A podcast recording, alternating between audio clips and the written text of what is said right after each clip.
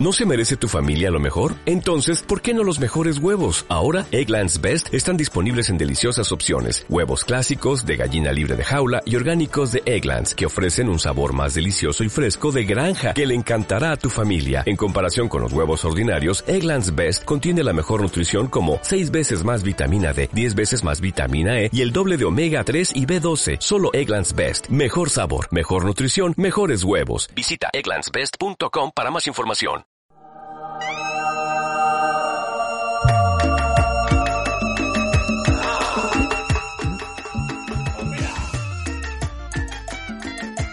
Tal gente? ¿Cómo están? Yo soy Ale. Y yo soy Gax y este es un siguiente capítulo de Santas Mónicas. Y hoy día tenemos un invitado muy especial. Sí, muy chévere. Ahorita lo presentamos. Y el día de hoy vamos a hablar sobre un tema que es... Que a todos nos va a llegar en algún momento. Sí, es lógico, no somos eternos y lo sabemos muy claramente. Que es el de la muerte. Sí. Pero hoy vamos a verlo desde un ámbito bueno, desde una perspectiva muy diferente. Creo que lo vamos a ver desde varias perspectivas. Sí, sí. pero principalmente eh, la perspectiva de nuestro invitado, porque él, bueno, ya vamos a presentarlo. Él se llama Sebas, es un chico trans y que le gusta la astrología. Hola, ¿qué tal? Eh, gracias por invitarme. Este, me parece que es una plataforma interesante y con muy necesaria. Y bueno, yo voy a dar mi punto de vista esotérico de la muerte, lo poco que bueno, no tampoco, tampoco, de lo que he aprendido de astrología y de temas esotéricos. Cuéntanos un poco sobre ti, Sebas, o sea, cuéntanos quién eres para que la gente sepa, se informe sobre a quién eh, estamos entrevistando, ¿no? Sí, eh, bueno, mi nombre es Sebas, eh, soy, estudié periodismo, pero no siento que sea una, una carrera que me resuene tanto. Por otro lado, vengo estudiando astrología desde el 2015, ¿no? Desde mi práctica leyendo cartas astrales y también este siguiendo cursos online y siendo autodidacta más que nada. Em, yo vengo de una familia que bueno a las mujeres comúnmente se les decía brujas. Y siento que desde muy pequeño em, me interesé por ese tema no porque aparte sí tenía como una pequeña obsesión por conocer más no ah típico de Géminis, como... ah, también eres Géminis igual que yo. Sí, soy Géminis. Ah, hay dos Géminis y yo un Aries. Supuestamente no deberíamos llevarnos bien, ¿no? ¿O cómo no es? sé, depende, depende. también creo que ese es un estereotipo, ¿no? Sí, yo creo que sí, en realidad este, las energías somos en realidad complementarias, no, nos estamos justamente para enseñarnos cosas antes que para no llevarnos, aunque sí podemos chocar, ¿no? Con otros signos. Sí. Igual, bueno, los extremos se chocan. este, y nada, entonces básicamente me dedico a eso, como a leer cartas astrales, también escribo y hago activismo por los derechos de las personas trans, soy una persona trans, eh, pertenezco al colectivo Diversidades Transmasculinas y bueno, somos un colectivo de chicos trans y personas trans así, que fueron asignadas mujeres al nacer. Y ya. ¿Y cómo fue tu, tu transición en sí? Mi transición, bueno, yo empecé en el mundo eh, sintiéndome no heterosexual desde muy pequeño. Desde muy chiqui, sí, como que sabía que algo, como que no era una niña. Pero tampoco entendía que era una persona trans, o sea, solamente entendía que no, el destino mujer, como lo conocemos, eh, no era el mío, ¿no? Sino era más bien una cosa implantada, ¿no? Como puesta encima. ¿Y hace cuánto tú te diste cuenta que sí eras trans? Cuando conocí más el término, o sea, como que el 2010 conocí más de la transexualidad como una posibilidad para mí, más o menos. Porque normalmente uno piensa en trans, o, antes, ¿no? Cuando había menos información, pensaba en trans y imaginaba mujeres trans. Y ni siquiera mujeres trans, sino como transexuales o travestis, ¿no? eh, y yo pensaba que pues o sea yo era no no podías no podía no, entraba en el círculo. Sí como no, se puede. Y ahí conocí como el caso de un hombre trans que se había embarazado como en 2010 ah, sí, sí, me acuerdo que hubo eso. y ahí yo mandé como mis preguntas de cómo ser trans pero nadie me respondió y como que de ahí abandoné la idea. ¿serías capaz de operarte o no? Ah, sí, seguramente, no sé. ¿O sea, crees que, porque conozco gente, he visto gente trans que eso no es importante para Mm, ellos? Sí, Sí, O sea, no, no entro, o sea, es como que eso no es lo, o sea, de- está más lo que está dentro de su mente y de su cuerpo que lo que tiene más validación, ¿no? sí. Sí, y, y, o sea, es un camino similar, ¿no? Es que ya el tema de las operaciones va más por el tema de estar tranquilo, ¿no? Yo empecé transición ya como denominarme como persona trans el 2015. Justo cuando empiezas con los cursos de, De de astrología. sí. chévere. ¿Y eso te ayudó en algo? Sí, la verdad es que la astrología me sigue ayudando a seguir aprendiendo más de mí, a también como, no sé, eh, utilizar mejor las energías que me que tengo y también a comprender las, las que no parecen tan lógicas, porque este sí, pues vivía como un tiempo queriendo saber todo y me preguntaban ¿no? acerca de la muerte, las vidas pasadas, como las energías, las vibras, las vibras más allá de lo que vemos. Y encontré la astrología y me di cuenta de unas cosas que ya me tienen un poco más tranquilo, ¿no? Con, con la vida y, Ujú. y, y las cosas que a veces uno no entiende de sí mismos. Qué chévere. Acabas de mencionar acerca de la muerte. Ajá. Y es que yo siento que las mujeres y los hombres trans están muy propensos a morir en cualquier momento porque estamos actualmente en una sociedad donde la violencia está totalmente normalizada. Entonces, ¿tú alguna vez te has puesto a pensar en eso? Sí, obvio. O sea, yo hago activismo por las personas trans, masculinas más que nada, porque yo soy un chico trans. Y la estimación de vida de una persona trans en general es no, no sobrepasa los 40 años. Sobre todo si eres una mujer trans. En el caso de los hombres trans, la estimación de vida sí puede ser un poco más larga si es que no deviene nuestro cuerpo en problemas de salud, ¿no? Por, porque, este, a diferencia de las mujeres trans, que igual también hay muy poca información al respecto, eh, nosotros no tenemos estudios clínicos o información este, a largo plazo de los efectos, por ejemplo, de las hormonas o de las operaciones en nuestro cuerpo o en nuestra psique, ¿no? Es algo que recién se está tanteando, ¿no? Entonces muchos accedemos a la terapia de reemplazo hormonal con información que más que nada ha sido eh, obtenida de forma empírica antes que mm, este de estudios, ¿no? Y eso pues es también transfobia. Claro. Bueno, ahora sí vamos a hablar un poco sobre la muerte en sí. Y quiero que Ale me diga cuál ha sido su experiencia que ha tenido con la muerte. La experiencia más cercana a la que yo he tenido ha sido con mi abuelastra. Lo que pasa es de que... Abuela, abuelastra. Sí, lo que pasa es Quizás de no que... existe ese término, pero lo estamos usando en maricas. Lo que pasa es de Abuelastra. que- La que se acaba de inventar. Ah, no se burlen de mi abuelastra. que descanse en paz, Diosito.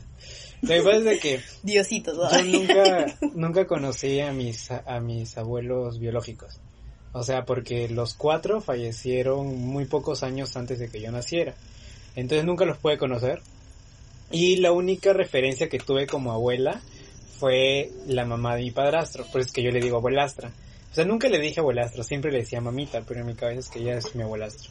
Ella fue muy amable conmigo, me recibió en su familia y era como un nieto más ahí. A pesar de que su hijo nunca llegó a tener este hijos con mi mamá. Entonces yo soy como el, hijo adoptivo de él, ¿no? Por así decirlo. Ella padeció de cáncer en el seno izquierdo, si no me equivoco, y lo sobrevivió. Pero años después ella tu, se había caído de espaldas en el mercado, porque ella trabajaba en un mercado. Y con el tiempo ya no dijo nada, o sea, no dijo que se había golpeado y nada, ella estaba como aguantando su dolor así, y eso, des- des- y al no hacer nada, al no decir nada, desarrolló cáncer al- en- a los huesos. Nosotros creemos que era por eso, pero en realidad fue porque creo que no iba muy constante a sus Claro, es que el cáncer Ajá. en sí va va avanzando, o sea, si sea de mama o de cualquier lado, el cáncer de mama avanza a los ganglios o avanza a los huesos. Entonces, eh, desarrolló cáncer eh, a los huesos y se deterioró muy rápido.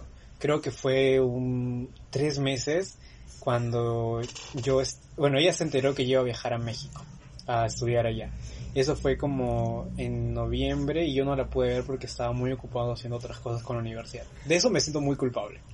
Pero cuando ya faltaban como cinco días antes de que ella fallezca, yo me acerco y le toco su mano y era, era horrible así porque ya estaba bien chupada y ya estaba así alucinando y ella me decía, ella ni siquiera me reconocía, o sea, me decía como joven, joven, cosas así, bien, cosas muy raras. Y hubo un ratito en que sí me reconoció y me dijo, ¿ya regresaste de México?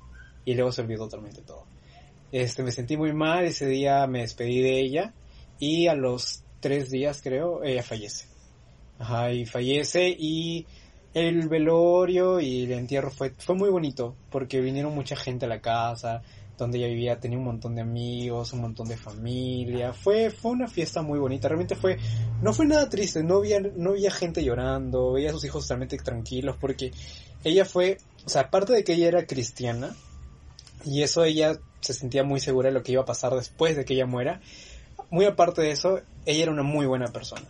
O sea, yo creo, yo creo que la religión no te asegura una entrada a una, a una vida mejor después de la muerte sino el hecho de ser una buena persona. Y ella fue una muy buena persona porque nunca fue egoísta conmigo ni con ninguno de sus dos familiares. Entonces yo creo que eso la hacía una muy buena persona, por eso yo también yo estaba tranquilo. Y esa ha sido como que la experiencia más cercana a la que yo he tenido con la muerte, porque después de eso creo que nadie más. ¿Tú, Apps? Hay que preguntarle a Sebas cuál ha sido su experiencia más cercana, así para ir así como que... Mi experiencia más cercana con la muerte, este, no, o sea, así de que ver a alguien y que después se muera, no, no, he tenido alguna así, mm, así de cercana. Ha sido más como muerte de familiares el tiempo, pero yo no he sido tan apegada a mi familia. Mm, pero experiencias cercanas mías a la muerte, mm, no, tampoco así debido a Cuando te dio la pálida. la pálida es la muerte. pero igual nadie se muere de pálida. Sí, Eso sí es algo que sí está comprobado. ¿Nadie se muere de pálida? No, no, Yo creía que iba a morir esa vez. O, sea, sí antes que vas a morir porque estás en una crisis de ansiedad, ah. pero no vas a morir. Ay, gracias. Yo llegué a interiorizar eso al punto de que me da risa tener pálida. ¿Ah, sí? Entonces es como, ay, me está dando la pálida y me abrigo. no, así como, ya bueno, ya fue. Qué gracioso. Sí, como ya, ya sé, esto va a pasar en cualquier momento. Y no, no. Y a mí solo me ha dado pálida una vez en la vida y fue una experiencia horrible porque yo lo viví en la calle y estaba totalmente paranoico y gracias a un chico eh, que me llevó hasta mi paradero y me embarcó pues por irme Me daba la pálida un culo de veces, de ah, verdad. Es que lo que pasa es que a mí me gusta fumar mucho en invierno y entonces me choca el frío y todo eso y fumo en la calle. Entonces es, es es un choque. Básicamente es que se te baja la presión. Pues. Ajá. Sí. Y, y, tú piensas te Ajá, yo estaba así, todo el rato estaba así. Sí, fue, fue muy feo. Yo estaba A mí una vez me trajo mi perra hasta mi casa. Sí. sí, o sea, yo no sabía el camino, estaba medio perdida. hiciste eso como que caminabas y caminabas por inercia, ¿no? Claro, pues ella no, este, mi otro perrito me trajo, el más viejito, me trajo a mi casa y era como que yo caminaba y él me guiaba y estaba así, pero bueno, mi experiencia más cercana que he tenido con la muerte ha sido cuando me dio un paro respiratorio y me quedé en coma cuatro días. Fue horrible esa, esa época. Sí, todo el mundo creyó que de verdad ya estaba muerta. Ya, ya. en coma. Sí, estaba en coma. ¿Y qué hay después de la vida, Gabriel? o sea, yo no vi nada, o sea, lo que pasa es que... Solo abriste los ojos. O sea, no es eso esencialmente, o sea, para que la gente me entienda, cuando tienes esa sensación que te vas a morir, literal sientes que te estás muriendo, o sea yo me acuerdo que estaba en un taxi. Yo soy asmática para las personas que no saben. Y entonces, este, al parecer, fue una negligencia médica en realidad, ¿ya? Y lo que sucede es de que estoy en el taxi ya así llorando y literal sentía que ya no podía ver. ¿Ya no podías ver? Ya no podía ver. Era como que cada sentido mío se iba apagando, así, pa, mis gustos, mis, mi tacto. Y entonces cuando llegué al hospital, este, me sentaron en una silla de ruedas y yo gritaba, le decía, señorita, ya siento que me estoy muriendo, de verdad, por favor, ayúdeme. Y en eso sentí que mi cuerpo se desconectó completamente. ¿No sentiste dolor? No, no ah. sentí dolor, solamente sentí como que fueras un televisor y de, y de porrazo lo desconectaras. Lo, sentí eso. Y cuando me desperté, sentí que hubiera dormido bastante. Y, me, y yo dije, ¿qué día es? Dije sí, ¿qué día es? Y yo pensé que era este yo pensé que era este más o menos el mismo día o era el día siguiente. Pero habían pasado cuatro. Ajá, entre cuatro o cinco días habían Sí. pasado, más o menos. Y nosotros afuera con la mamá, consolándola, haciéndola reír, porque recuerdo que nos unimos en unos amiguitos de la Universidad de Gabriela y fuimos a los... ¿En qué hospital estaba? En el Baiza. En el Oaisa y estaba su mamá. Y nosotros contándole las payasadas que hacía Gabriela para que su mamá se caga. Sí, y entonces este, cuando te levantas es como que yo le pregunto a mi tía, es el día siguiente, ¿no? Y me dice, no, ya, es, ya estamos jueves, me dice así. Y eso fue un sábado. Y entonces yo le digo, no es cierto. ¿Y por qué he dormido tanto tiempo? Me dijo, es que no te vas a despertar en realidad, me dijo así. O sea, si yo no me despertaba, me, me desconectaban, porque yo estaba conectado a un respirador, respirador artificial. Y entonces si no despertaba, ahí era mi fin completamente. O sea, no iba a acordarme cómo moría. En realidad sí sabía que estaba muriendo, pero te levantas y no en realidad no sientes nada. O sea, no, no, hay, no es que sueñes algo, que te conectes con alguien, pero cuando tu cuerpo vuelve a levantarse, es como que fueras a ser un bebé. O, sea, pero no tenías conciencia de que estabas dormida. No, no tenías conciencia de no, nada. pero te levantas muy raro. O sea, dos días no podía caminar, no caminaba. Ah. No podía ni coger un vaso. O sea, no tenía fuerzas para nada. De hecho, es que el cuerpo también, o sea, el cuerpo se mantiene vital justamente porque tiene vida para moverse. ¿no? Cuando dejas de usarlo, como que se atrofia un rato. Ujú, Y esa ha sido la experiencia. Bueno, tengo otra experiencia más, pero la experiencia personal más cercana que tengo con la muerte es esa, o sea, la que me pasó a mí. Ujú.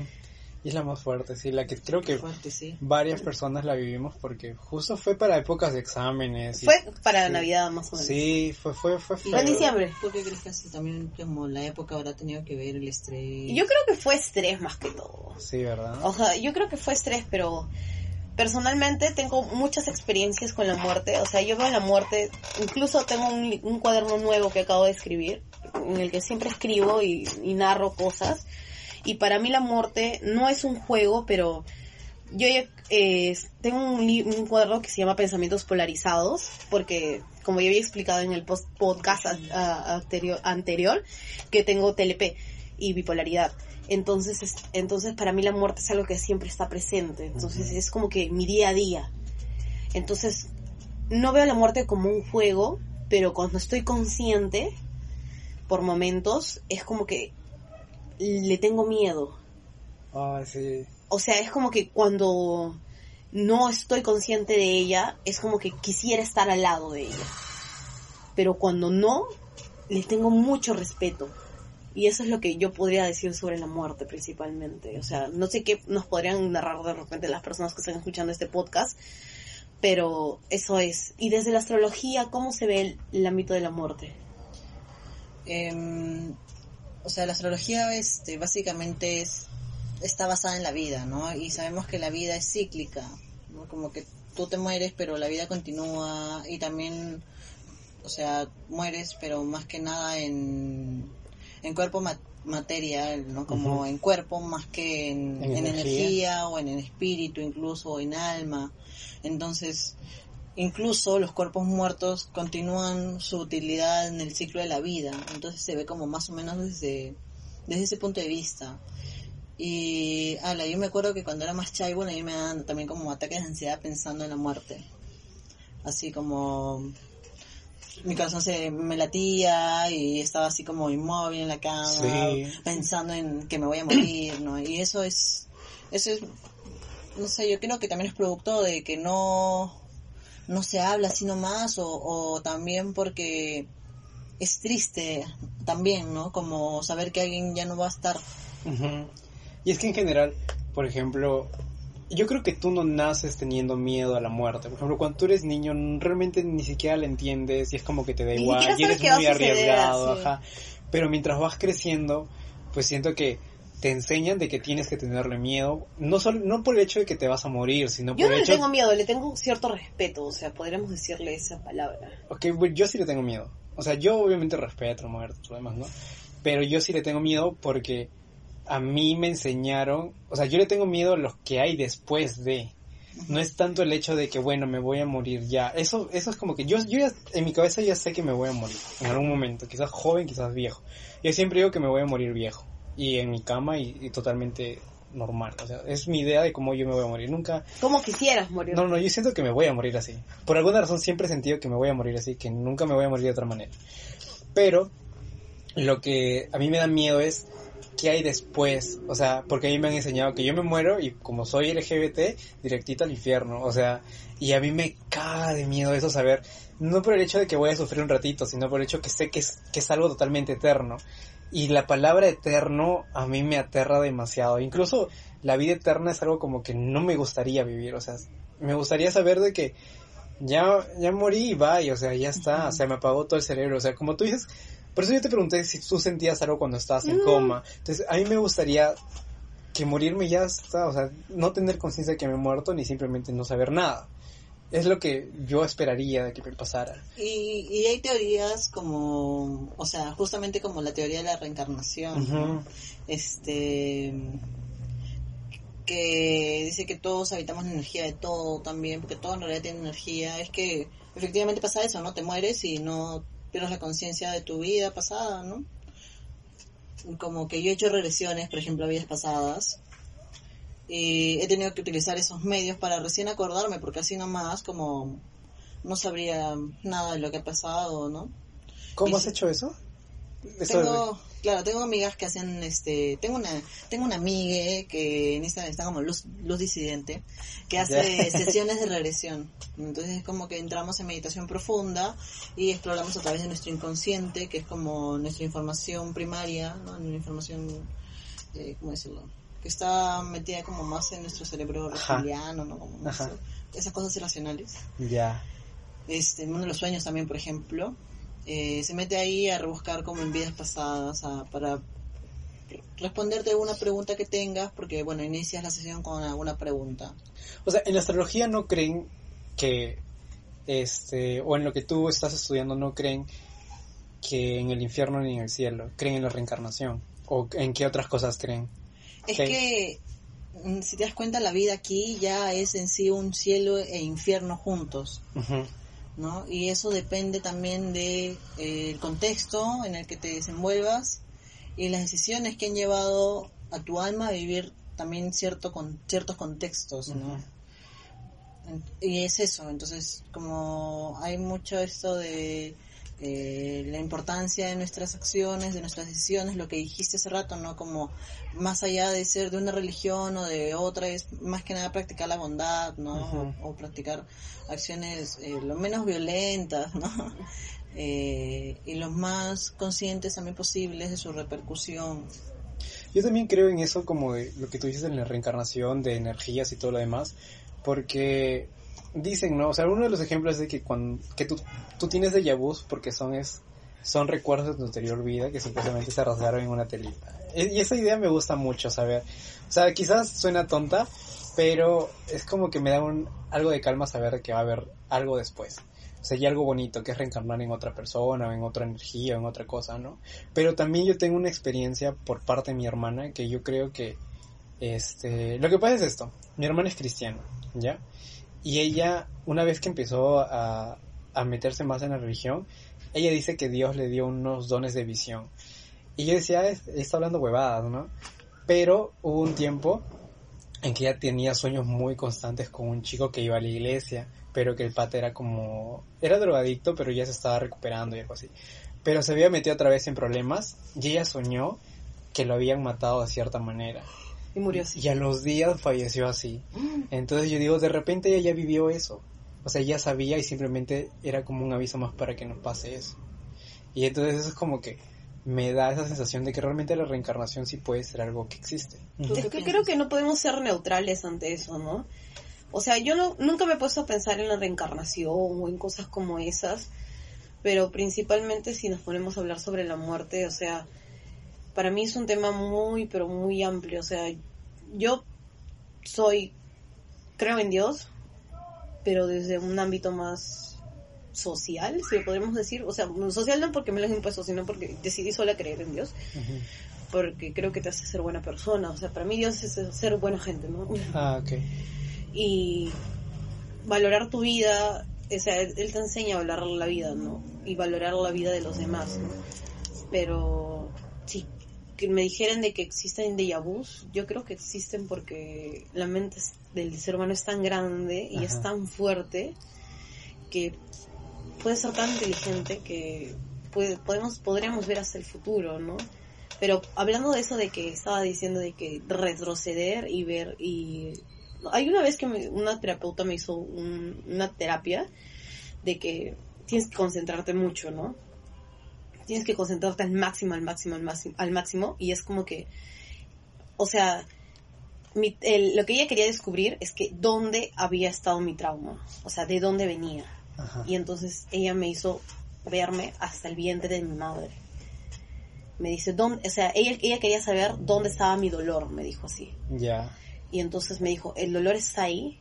O sea, íbamos regresando a cada etapa de mi vida. Ella me decía, ¿está ahí? No, está ahí. Me dijo, ahora piensa que estás en el vientre de tu madre. O sea, porque fue larguísimo, duró como una hora. Y cuando estaba en el vientre de mi madre, y, y, y eso no solamente me lo ha dicho ella, me lo han dicho personas que han leído cartas, Ah, sí. me lo ha dicho ella, me lo han dicho psicólogos, que al parecer he tenido un trauma desde el vientre de mi madre que me ha llevado arraigando todo esto, o sea, que el problema fue eso, ¿no? Entonces yo creo mucho también en la meditación y todo eso, ¿no? O sea, como lo que había comentado Sebas, o sea, yo creo que es cierto eso de la meditación, porque, o sea, uno, la mente es tan grande que te puedes conectar y puedes lograr hacer eso. ¿Y tú alguna vez has trabajado en algunos casos de muerte? En casos de muerte, Así no. como que te pregunten, quiero saber cuándo me voy a morir, o cómo ha sido mi vida pasada, o cómo crees que va a ser mi vida de aquí a un futuro. Este, de muerte no, porque, o sea, muy poca gente te pre- bueno, una nomás me preguntó, ¿cómo me voy a morir o cuándo me voy a morir? Pero no es tan como, no es algo que me gusta ver, Ajá. porque también sí, como entiendo la muerte como este fenómeno que igual va a suceder, ¿no? Lo comprendo, pero a nivel como más emocional, así, más profundo, me da como un poco de, de no, porque si no voy a psicosearme, voy a hacer las cosas distintos, solamente porque sé cómo me voy a morir. Pero tú crees que sí se puede lograr con eso. Sí, sí. Ah, la que fea. O sea, yo sé que se puede. Sí. Sí. Solo que no lo quiero hacer. Pero sí he visto, este, me han enseñado también que en la carta astral puedes ver en algunos puntos cómo ha sido tu vida pasada incluso. ¿Y tú te has hecho eso a ti mismo? Sí, sí. Y yo como estudio que, a ver, cuéntanos. Ay, de mi vida pasada. Sí, ¿cómo, Este. ¿En tu vida pasada también eras, eras trans o eras mujer? O sea, biológicamente. Mm, Bueno, en, en varias regresiones, este, y bueno, ayer justo me hice una apertura de registros akáshicos, que es también como una bruja, se encarga de ser un canal de información de mis vidas pasadas. He sido como masculino, sí. Una persona masculina, en algunas ocasiones hombre, y en otras nacida con vulva, pero no mujer. Ok, claro. Pero no trans, ¿no? Porque otras vidas. Claro, y ha sido tiempos más atrás, en Sí. donde la vida era más complicada antes, ¿no? ¿Cómo te imaginas que hubiese sido tu vida pasada? No, no, no sé, principalmente, nunca me he puesto a pensar en eso. ¿Cómo habrá sido? Yo creo que debe... Alta, de un metro ochenta. No, creo que debe haber sido... Creo que debe, debe haber muerto de viejita y debe haber sido quizás de otro género, quién sabe, ¿no? Pero cuando era niña siempre me ponía a pensar en, en cosas como esas y decía... No sé, nunca lo he puesto a pensar, ¿ah? Pero como soy actualmente, o sea, en lo que soy, desde que soy muy pequeña, es como que siempre decía, yo quiero hacer justicia por todos, decía así. Mm. Siempre pensaba eso, quiero ser justa. Como que veía documentales, veía cosas así cuando era muy chica y decía, wow, yo quiero ser como esas personas, decía así. Yo quiero, y quién sabe, de repente en mi vida pasada he sido con Juana de Arco, quién sabe, me han quemado por ahí, ¿no? y he tenido que pagar y por eso es que ahora me manifiesta de esa forma, ¿no? Porque no dejo que como que la gente que está afuera, o sea, dejo que mi voz se haga valer, ¿no? Mm. O sea, supongo que debe haber sido de esa forma, ¿no? O tal vez todo lo contrario. O De sea, repente fue una persona muy retraída y por eso ahora soy así, ¿no? Tal vez sí. Es, es muy curioso. ¿Cómo habría sido yo? ¿Sabes? Descríbeme. No, no creo que... es que no puedo pensar en, en lo anterior yo. Yo hubiera sido Napoleón Bonaparte. Soy chiquitito. A mí me salió en mi carta que en mi vida pasada había sido como una especie de sacerdotisa o algo así, que había hecho como una especie de votos de castidad Y eso supuestamente explica como eh, una sexualidad no convencional en la siguiente vida, ¿no? Wow. Cosas así. Lo que sí yo pienso alrededor de la muerte es que es inevitable. Y como tú dijiste, el cerebro, el cerebro humano es inmenso, es gigante. Es como, si la pensamos un toque, todo lo que está a nuestro alrededor lo ha hecho nuestro cerebro. Ajá, somos tan mágicos. Eh, sí, pero yo, yo quisiera que el cerebro no llegue a ser tan fuerte que no, que no lo, que no cree vida que sea eterna.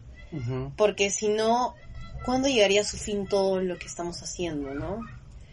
O sea, quizás suena feo morir, pero todos tenemos un ciclo, ¿no? Yo he aprendido de eso. Quizás antes me aferraba tanto a algo, pero he aprendido que todo es pasajero en esta vida, ¿no? Y las personas mismas también lo somos. Y a veces me causa un poco de dolor eso, porque es- este tema causa dolor, pero es pasajero en sí todo. Yo creo que causa dolor cuando piensas personalmente que te vas a morir, o sea, cuando ya estás en tu cama y te imaginas el día en que te vas a morir, qué es lo que va a pasar. Pero yo creo también que, por ejemplo, las personas se han acostumbrado tanto a la muerte. Actualmente yo creo que la gente está muy acostumbrada a la muerte que la celebra. Por ejemplo, aquí en Perú hacen sus... Van a visitar las tumbas en los días de muertos. Es y que no la fiestas. celebran, lo que pasa es que eso es un acto de paganismo, o sea, no es que la celebran, lo que pasa es que antiguamente se creía de que, por ejemplo, a... ¿cómo le encontraron al señor de Zipán? No le encontraron con todas sus cosas, y es que en nuestra cultura principalmente está de que nosotros, o sea, nosotros íbamos a revivir. O sea, de que entonces lo enterraban con todas sus cosas para que al momento que él se levante se sienta en su hogar de nuevo. Mm. Entonces nosotros hemos ido arraigando eso. Entonces ahora en cementerios como Villa María del Triunfo, la gente va con, por ejemplo, tamalitos. Incluso mi familia misma va con tamal, café y todo eso. Porque, o sea, ellos creen de que, o sea, el- la gente es eterna, ¿no? Ujú. Aún no están muertos, o sea, siguen presentes. Y de alguna, están, de alguna forma están presentes, ¿no? Porque se les recuerda. Y de eso se trata, creo. Yo viví, o sea, esa, una de las mayores fiestas. Yo, yo sí lo considero como una fiesta y celebración más que como un acto de paganismo. Que también es... Ajá. Son las dos cosas. bueno, sí. Pero yo lo viví en México, donde ahí celebran la muerte. Incluso tienen hasta, una, hasta un dios de la muerte, creo un ángel de la muerte. Y le llevan así un Tiene montón una de- virgen de la Una muerte. virgen de la muerte. Bueno, yo... La Santa Muerte. Ajá, la Santa Muerte. Yo fui este, con mi exnovio y con una amiga peruana a, a Michoacán. Que es así, igualito como ven. ¿Han visto la película Coco? Sí. Ya es idéntico. Así es bien hermoso, es bien, bien bonita la celebración. Entonces yo tuve la oportunidad de ir a un cementerio, ahí le dicen panteones, ¿ya? Y ves a la familia y supos- ellos tienen que velar, acá en Perú es como que de la mañana a la tarde más o menos. Claro. Ahí es velarlo toda la noche, acompañarlos hasta el día siguiente. Velorio. Ajá, y, y, ar- y arman un altar al lado. Los, al- los altares los arman en las casas, pero cuando van al mismo panteón también ponen su foto, le ponen las cosas que más le gustaban, porque supuestamente ese es el día en que las almas regresan, la energía regresa del Mictla, que es como ese lugar donde están todos los, todas las almas de los, de los mexicanos, por así decirlo.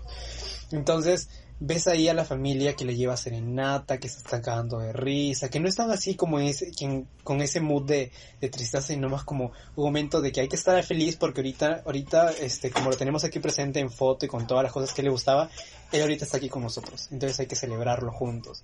Entonces, eso es muy bonito porque te das cuenta de que la gente de a poco a poco le va teniendo, le va perdiendo ese miedo a la muerte. Entonces, porque saben que en algún futuro, por esas tradiciones, ellos van a seguir siendo recordados. Y yo creo que más que eh, mm, tenerle miedo a morir es, yo lo veo también como que tener miedo de vivir y no haber hecho nada en esta vida. Y eso es lo que a mí me da miedo, morirme y no haber, no haber hecho nada. no haber logrado nada. Por ejemplo, eh, al menos llegar a una persona y cambiar la vida de esa persona, yo creo que es suficiente como por- para por lo menos estar tranquilo conmigo mismo. Por ejemplo, este, mi mamá tiene, mi mamá va a una iglesia católica y va a un grupo. Y una vez el señor contó, con relacionado a eso de esa fiesta en Michoacán, o una cosa así, que existen misas, como que en la iglesia es, es cíclica pues también, y tienen días especiales de como que es el día en donde las almas del purgatorio pueden librarse. Ajá. Y entonces dice que el señor tuvo un sueño en donde su mamá le pedía que por favor ese día ore por ella. Que ya estaba a punto de salir. Ajá, que si él oraba por ella, iba a salir del purgatorio al fin, o sea, su alma iba a ser libre, iba a poder al fin alcanzar la felicidad después de la muerte. Y dice que él como que ese día fue y oró tanto por ella que, que como que escuchó a su madre en sus pensamientos y fue libre al fin. O sea, y lo contó de una manera tan real que de verdad, o sea, quisiera saber si en la astrología creen en el purgatorio. Am, no, no lo he pensado como tal, o sea, como te dije, creo que hay más en una percepción de que Reencarnas. este es nuestro cielo y nuestro infierno. ¿no? Entonces como que acá mismo, en este presente, nuestra alma también está pasándolas bien o mal, aprendiendo de sus decisiones, ¿no? Y de su actuar. Entonces como que básicamente este es, este es el lugar donde... Yo creo que la vida es una hacemos. prueba en sí. O sea, es la prueba que tienes que pasar. Entonces, sí, es como que, como que es- te dan una planta y te dicen, a ver, ¿qué tanto la puedes hacer crecer? Ya. Y hay gente que a veces no la logra hacer crecer, que es su vida propia y se marchita, rápido o lento, quién sabe. Y hay otras que sí logran florecer, ¿no? Entonces es eso esencialmente, ¿no? Sebas, y en, en astrología, este, hay como terapias como para poder afrontar la muerte o ayudar a otras personas que tienen estos, estas pérdidas totalmente grandes. Sí, sí hay, o sea, eh, la astrología es más que nada una, una visión como holística, o sea, que integra muchas áreas de la vida humana, Ajá. ¿no? Como el, el área psicológica, social, ¿no? La propia, el, propio inconsciente, consciente. Y sí, hay muchas, hay muchos tipos de terapia que incluyen la astrología como herramienta de autoconocimiento Y de sanación, ¿verdad? y de sanación sobre todo, sí, porque es una herramienta más de sanación. Sí. Porque justo como lo que tú decías, o sea, estamos acá en, en- a prueba y la, la mejor forma de hacer como pasar la prueba es también como entender que estamos también para sanar, ¿no? Porque venimos cargados de un montón de cosas que nos han ido haciendo daño, ¿no? Sin querer queriendo, como lo que te dijo la terapeuta del útero, ¿no? Y justo ayer en los registros akáshicos me dijeron también algo parecido, como que había una situación en el útero de mi mamá. Sí, O sea, hay cosas que uno piensa que a veces... Por eso a veces y de ahí me dijeron de otras vidas. a veces uno cree que el embarazo, o sea, no causa impresiones, pero sí, o sea, cuando uno ya es una cosa grande en la panza de su madre Ajá. y ya comienza a tener un corazón y más cosas, es, o sea, ya es un ser humano completo, este, comienza a sentir, ¿no? Y, y comienza a sentir lo que siente su mamá. Sí, el cuerpo humano se forma con la sangre de la madre y la sangre, Wow. la sangre que tenemos, o sea, nuestra sangre se altera con nuestros estados emocionales, crea más este neurotransmisores o menos y por eso devienen pues este eh, los- las enfermedades mentales. ¿Ah, sí? Sí. Yo no sabía esa. Sí, yo tampoco, interesante, ¿ah? sí. Sí, sí, es algo que yo también aprendí, porque este me, me gusta mucho aprender de este psicología, de ¿cómo se llama? Ese tipo de psicología se llama epigenética. Ah, epigenética. Sí, también me gusta mucho la genética. Porque me gustan las vidas pasadas, ¿no? En realidad, Sí. nuestro ADN contiene información de todos los aprendizajes de todo nuestro linaje. Por, Por eso ejemplo, los chivolos nacen ahora sabiendo usar celular. Sí, estaba escuchando un podcast que hablaban acerca de las habilidades que tenían unas personas. Por ejemplo, hay niños que tienen una habilidad increíble para la música y que eso realmente es porque se salta a través de generaciones. Por ejemplo, el bisabuelo era un increíble músico, pero no significa que la siguiente generación no, sino que se saltan como unas tres y luego el niño de la nada empieza a tocar el piano desde muy pequeño, tiene muy buen oído musical. Por ejemplo, a mí no me tocó. Yo oído musical no tengo. Gabriela sabe que yo no puedo afinar ni una nota. Pero ella sí, por ejemplo. Entonces, no sé. Sí, o sea, yo creo que la habilidad artística está en cada quien, ¿no? O sea, eh, o sea, las vidas pasadas y todo eso, es como cuando le preguntan a la gente sobre las enfermedades mentales, ¿no? O sea, siempre te preguntan, ¿y tus familiares han tenido problemas? Te preguntan lo mismo, ¿no? O sea, y tú tienes que responder si sí o no, porque creen que tiene mucha relación eso, ¿no? Y entonces yo creo que si todos estamos conectados, ¿no? Al final del todo somos una materia tan...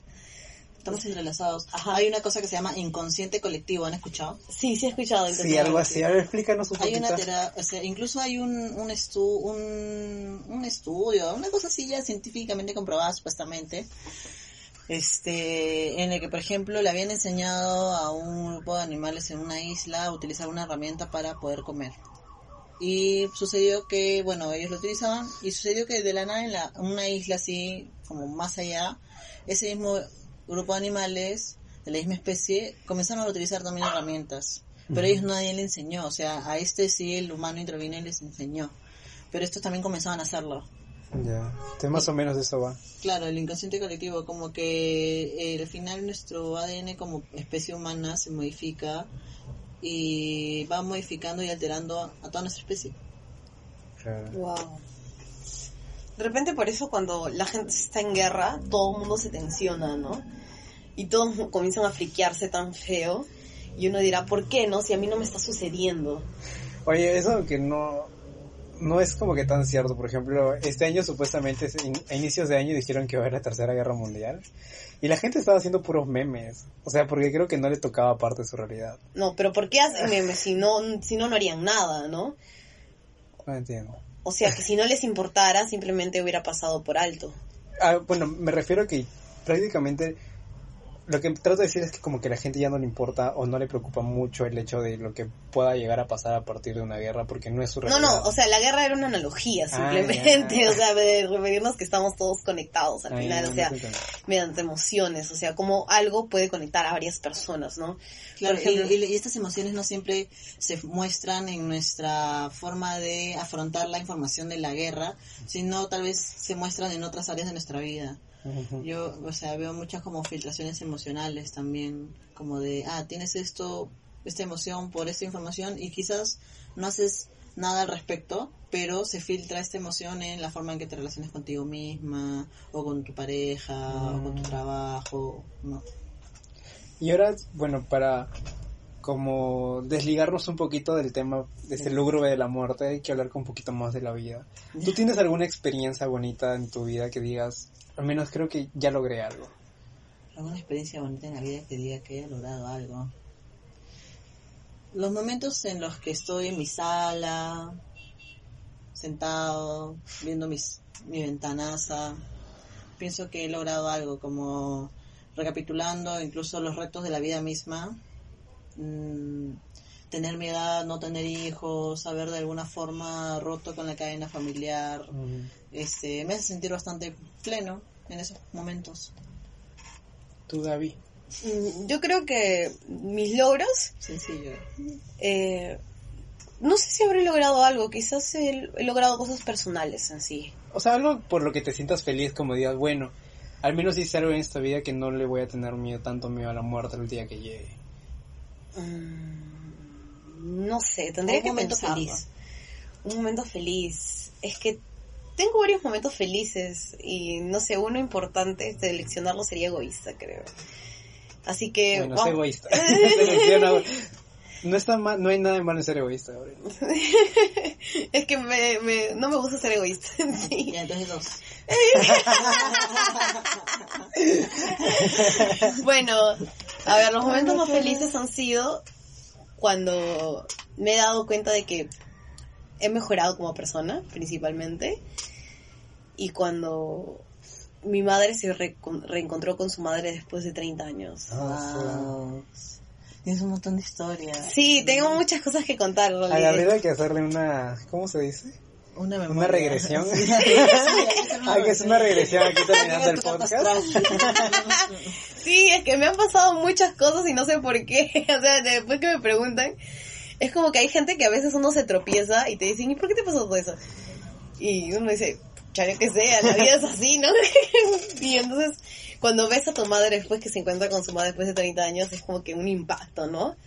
Wow. Porque son personas que se hacen, quieren hacer tantas preguntas y la otra persona se queda muda porque mi mamá le preguntó, ¿y por qué nunca me buscaste?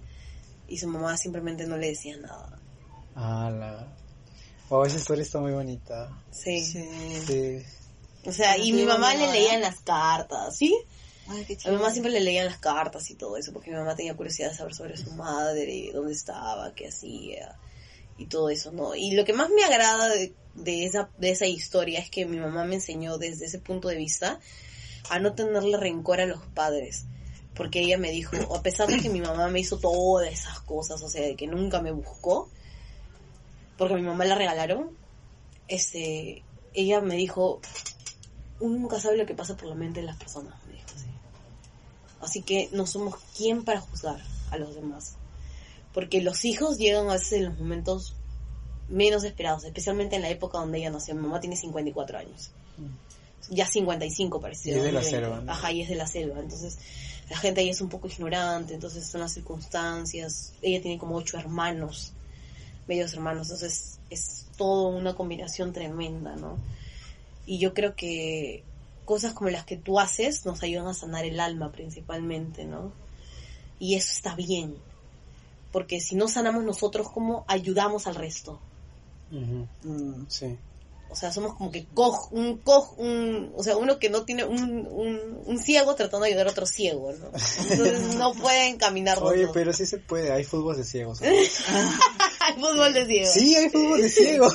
No Bueno, se es un burlen. juego panameriano, ¿no? sí, hay fútbol de ciegos. A ver, me toca a mí. Ya que nadie me pregunta.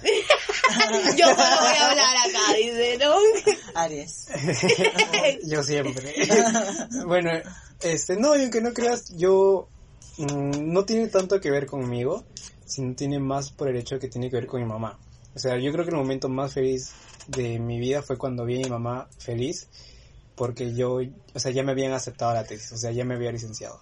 Y mi mamá no pudo hacer eso con su primera hija, no pudo hacer eso con su otro hijo que también ¿Eres está. licenciado? Sí. Wow. Entonces, este, Dígame licenciado. entonces, más que, más que yo sentirme feliz porque es como que me era la sensación que ella va a sentir en ese momento. Entonces, ella se sentía orgullosa porque fue su plata la que me, me hizo estudiar, fue la que me apoyó siempre. Entonces, cuando ella estuvo en ese momento y me dijeron, sí, te aprobaron la tesis y todo lo demás, ella casi se pone a llorar. Entonces, era el momento feliz de ella. Entonces, y verla tan feliz a ella es que a mí me hace súper feliz. Yo creo que eso es, al menos completé, le, le, le di un poco de alegría a la vida de mi mamá, que, que ha sido una persona que ha sufrido un montón. Sí, yo creo que los Ujú. momentos felices principalmente... No son tuyos propios. sí, no son tuyos, porque por ejemplo, a mí...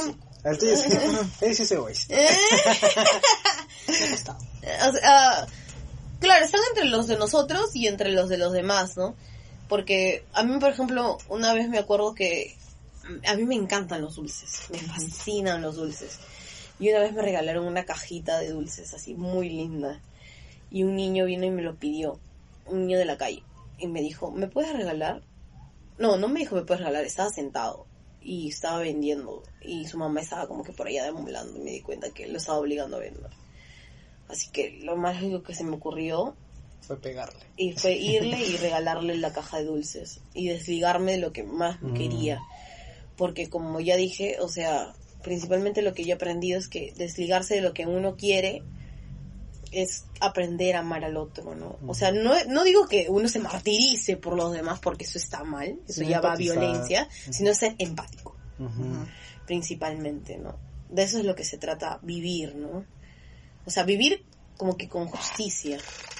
Bueno, Sebas, danos unos últimos consejos acerca de cómo, no sé, cómo afrontar la vida y la muerte desde el punto de vista este, del que tú manejas. Em, bueno, saber que todos nos vamos a morir es inevitable. Eh, no solo no solo hago esoterismo, también soy bastante existencialista. Me gusta mucho la filosofía. Como yo. Y en realidad, o sea, está muy ligado, ¿no? Como la filosofía y las ganas de conocer estos temas. Eh, porque el humano siempre se ha preguntado, ¿no? Como de dónde vengo y a dónde voy.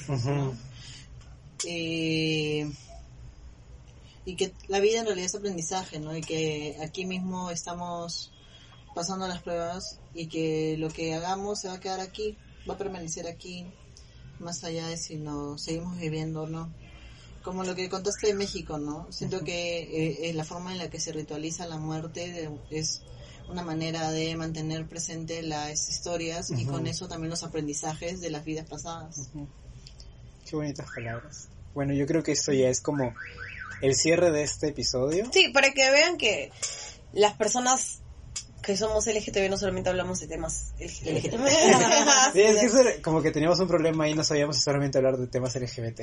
Sí, no. y nos dimos, eso es lo que yo le dice consejo a él. ¿Por qué nos vamos en, o sea, es como que meternos en una bola de cristal, ¿no?